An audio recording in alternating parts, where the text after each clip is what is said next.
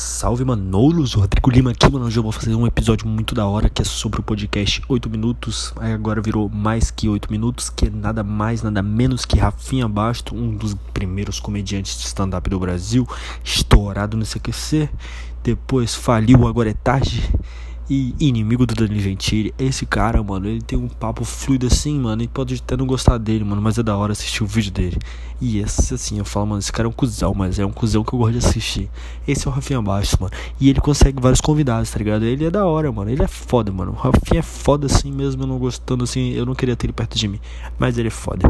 E, e o programa dele também é muito foda, mano. Se tu for ver os papos que ele tem lá, mano, tu não vê em nenhum outro podcast, entendeu? É o Rafinha Baixo mais que 8 minutos. E um episódio muito da hora, mano. Ele tem muitos contatos, porque ele é famoso, ele é da televisão, então ele fura bolha, então ele consegue várias entrevistas que coisa ninguém consegue, tá ligado?